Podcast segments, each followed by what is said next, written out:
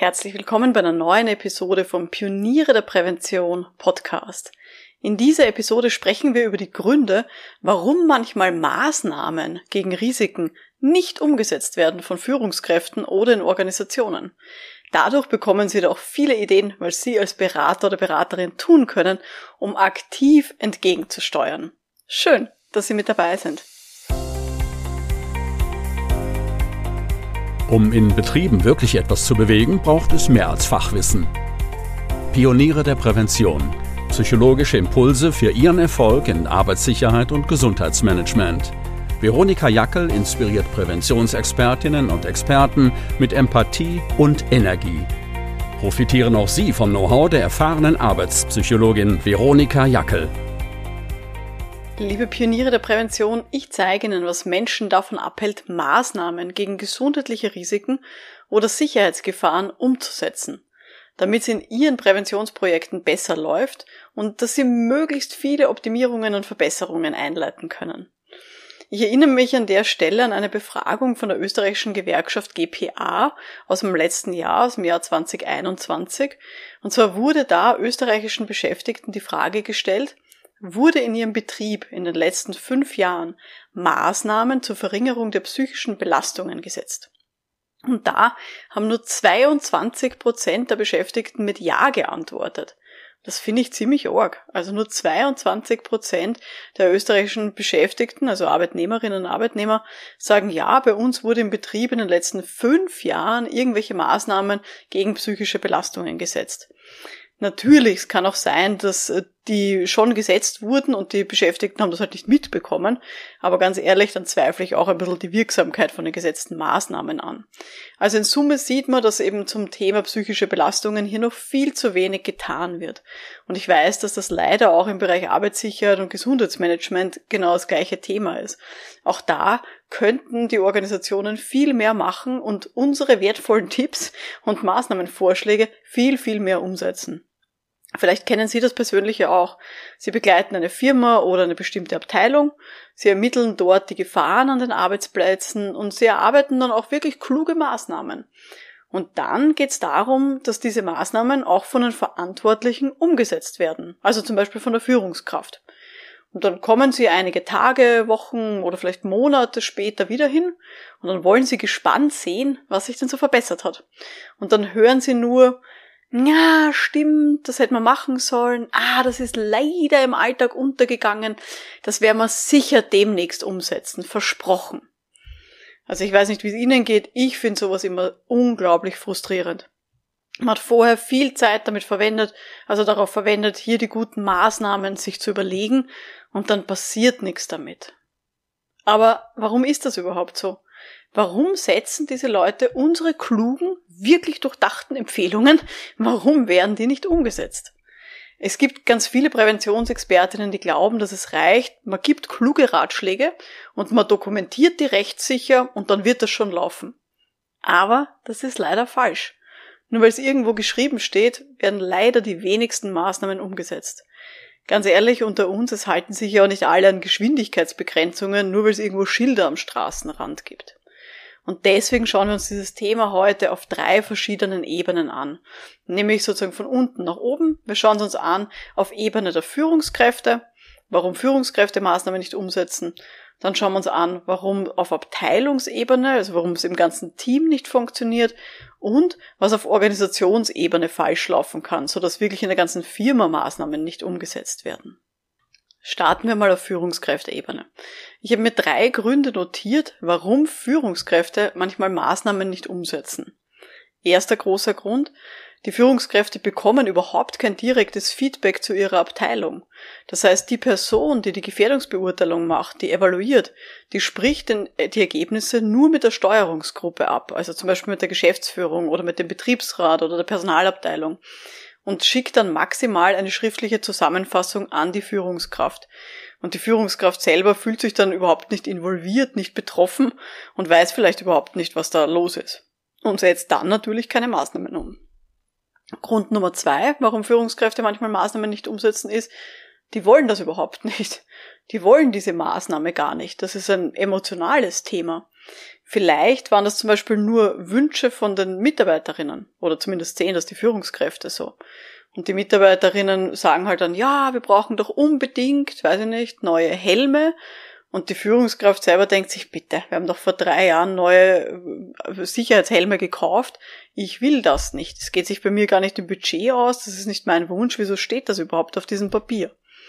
Also wenn Führungskräfte nicht eingebunden sind, nicht mitpartizipieren können bei so Maßnahmenentwicklungen, dann kann es leicht sein, dass sie das von sich wegschieben und sagen, also mir ist wurscht, ich wollte es ja nicht, also werde ich mich dann auch natürlich weniger drum kümmern. Punkt Nummer drei, warum das bei Führungskräften auch manchmal untergeht oder warum sie es nicht machen, ist, es geht im Arbeitsalltag unter. Das heißt, die sind wirklich im Stress, sie werden nicht mehr dran erinnert, und sie haben einfach ganz andere Prioritäten. Da kommt dann irgendwie noch so das Thema, weiß nicht, Jahresbudget rein, dann kündigen irgendwelche Mitarbeiterinnen, man muss sich wieder um Recruiting kümmern. Also es gibt tausend andere Baustellen, die diese Führungskraft hat und eben diese Maßnahmen, diese wirklich wichtigen Maßnahmen für Sicherheit und Gesundheit, die gehen unter. Und wenn man Führungskräfte dann nicht regelmäßig daran erinnert, dass hier noch was offen ist und dass sie was tun müssen, kann das leider leicht sein. Also das sind so die drei großen Gründe, warum es auf Führungskräfteebene manchmal nicht funktioniert. Leute kriegen kein direktes Feedback. Dann Nummer zwei, sie waren gar nicht bei der Entwicklung mit dabei. Das heißt, sie haben nicht partizipiert bei der Entwicklung von Maßnahmen. Und Nummer drei, sie würden sie ja eh wollen, aber es geht im Arbeitsalltag unter und es kommen dann andere Prioritäten dazwischen. Schauen wir uns die nächste Ebene an. Warum werden manchmal von ganzen Teams oder von Abteilungen Maßnahmen nicht umgesetzt? Wie schaut's denn hier aus? Also, ein Grund, der hier sein kann, ist, es ist den Leuten unklar, was jetzt eigentlich umgesetzt werden soll. Das heißt, es wurden dann im Team, in der Abteilung ganz viele Ideen gesammelt, aber es gibt keine Priorisierung dazu. Es ist nicht klar, ob von diesen 25 Ideen, die man zum Beispiel in einem Workshop überarbeitet hat, wo man denn jetzt anfangen soll. Und dann sind so Gruppen in der Regel, haben die Tendenz dazu, eher nichts zu machen, als dass irgendjemand halt mal anfängt und sagt, okay, wir starten mal mit dieser Geschichte. Aber wenn es hier keine klare Priorisierung gibt und zu viele Ideen, dann ist es für viele Leute halt unklar, was da jetzt eigentlich zu tun ist. Punkt Nummer zwei, warum es hier auch zu Schwierigkeiten kommen kann, ist, die Abteilung oder das Team hat keine gute Dokumentation oder zumindest auch nicht bei der Hand, was jetzt geplant ist. Das heißt, wenn nur wir, die Expertinnen, die Beraterinnen Bescheid wissen, was denn da jetzt eigentlich der nächste Schritt ist und die, die Teams, die Abteilungen selber zum Beispiel keinen guten Zugang haben zu dieser Dokumentation, die wir geschrieben haben, dann ist es für die auch viel schwieriger. Dann haben die keinen Überblick darüber, was jetzt von ihnen als nächstes eigentlich geplant ist. Wenn man das immer nur mündlich weitergibt, dann wird das zu wenig sein. Oder wenn die zum Beispiel keine Einsichtsmöglichkeiten haben in irgendwelche rechtlichen Dokumente, weil das, weiß ich nicht, auf dem Server irgendwo anders liegt, wo die nicht zugreifen können, dann wird es auch schwierig. Und Punkt Nummer drei, warum es auf Abteilungsebene nicht funktioniert, ist, wenn dem ganzen Team Sicherheit bzw. Gesundheit einfach nicht wichtig ist. Das ist aber, ganz ehrlich, ein sehr unwahrscheinlicher Grund. Die Wahrscheinlichkeit, dass wirklich allen Leuten, die in dieser Abteilung arbeiten, dass denen Sicherheit und Gesundheit wurscht ist, äh, diese Wahrscheinlichkeit ist sehr klein. Davon gehe ich mal nicht aus. Jeder Mensch will doch irgendwie gesund bleiben und will am Abend wieder mit allen zehn Fingern und zehn Zehen dann irgendwie wieder nach Hause kommen. Aber das kann natürlich auch sein, dass es in der Teamkultur gerade jetzt nicht als besonders wichtig erachtet wird oder vielleicht sogar ein bisschen lächerlich gemacht wird. Auch dann wird es sehr schwierig sein, Maßnahmen umzusetzen, auch wenn die gut geplant sind. Jetzt gehen wir noch eine Ebene höher. Jetzt gehen wir auf Organisationsebene. Warum setzen ganze Firmen Maßnahmen nicht um? Also in der ganzen Organisation irgendwie haben sie das Gefühl, äh, das rennt irgendwie nicht besonders gut. Da habe ich jetzt viele Gründe, die mir dazu eingefallen sind. Erster Grund, die Leute sind dann nicht mehr begleitet. Das heißt, es fühlt sich keiner zuständig. Es werden gute Maßnahmen entwickelt, gebrainstormt, auch dokumentiert und dann nachher werden die allein gelassen. Das heißt, in der Organisation gibt es keinen guten Ablauf mehr, wie es dann nach der Maßnahmenfestlegung weitergehen soll. Und damit ist natürlich auch dann niemand mehr dahinter. Das heißt, es versandet einfach irgendwo. Wenn in solchen Organisationen, gerade bei größeren Organisationen, hier sich niemand zuständig fühlt, wenn es keinen sogenannten Kümmerer gibt, dann wird es sehr schwierig werden und dann kann man davon ausgehen, dass vielleicht noch im ersten, in der ersten Emotion erste Maßnahmen umgesetzt werden, aber irgendwann wird das Ganze untergehen. Punkt Nummer zwei. Die Organisation hat kein Budget dafür eingeplant.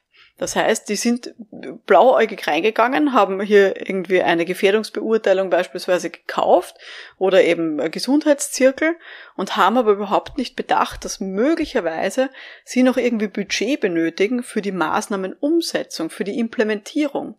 Auch dann wird es natürlich nachher schwierig werden. Das heißt natürlich nicht, dass Maßnahmen immer Geld kosten, aber auch Zeit ist ja ein Budget, was man irgendwie einplanen muss. Also dass man Leute hat, die sich dann darum kümmern, die sich dafür einsetzen.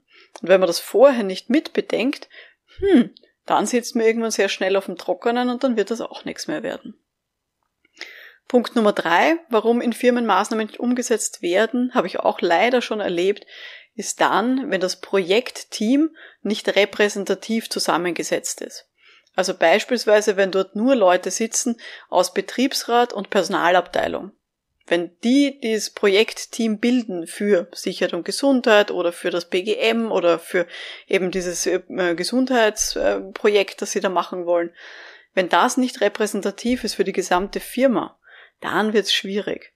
Ich brauche wirklich viele involvierte Stakeholder, damit so ein Projekt dann auch bis zum Schluss oder bis zum Maßnahmenwirksamkeitsüberprüfung dann auch durchgezogen wird. Und wenn hier zum Beispiel keine Führungskräfte drinnen sitzen, dann wird das ganz, ganz schwierig werden. Also wenn da nur Betriebsrat und Personalabteilung drinnen sitzen, hm, ist das, ich will nicht sagen zum Scheitern verurteilt, aber die Wahrscheinlichkeit, dass da wirklich ähm, die Energie bis zum Schluss da ist und dass da wirklich auch Maßnahmen dann umgesetzt werden, das ist ganz, ganz schwierig. Und damit zusammenhängend ist dann auch schon der nächste Punkt relevant, nämlich Firmen setzen dann die Maßnahmen nicht um, wenn es kein Commitment gibt, also keine, kein Bekenntnis von der Geschäftsführung beziehungsweise von hohen Führungskräften zu diesem Projekt. Und natürlich ist die Wahrscheinlichkeit höher, dass das nicht der Fall ist, wenn die gar nicht eingebunden sind ins Projektteam.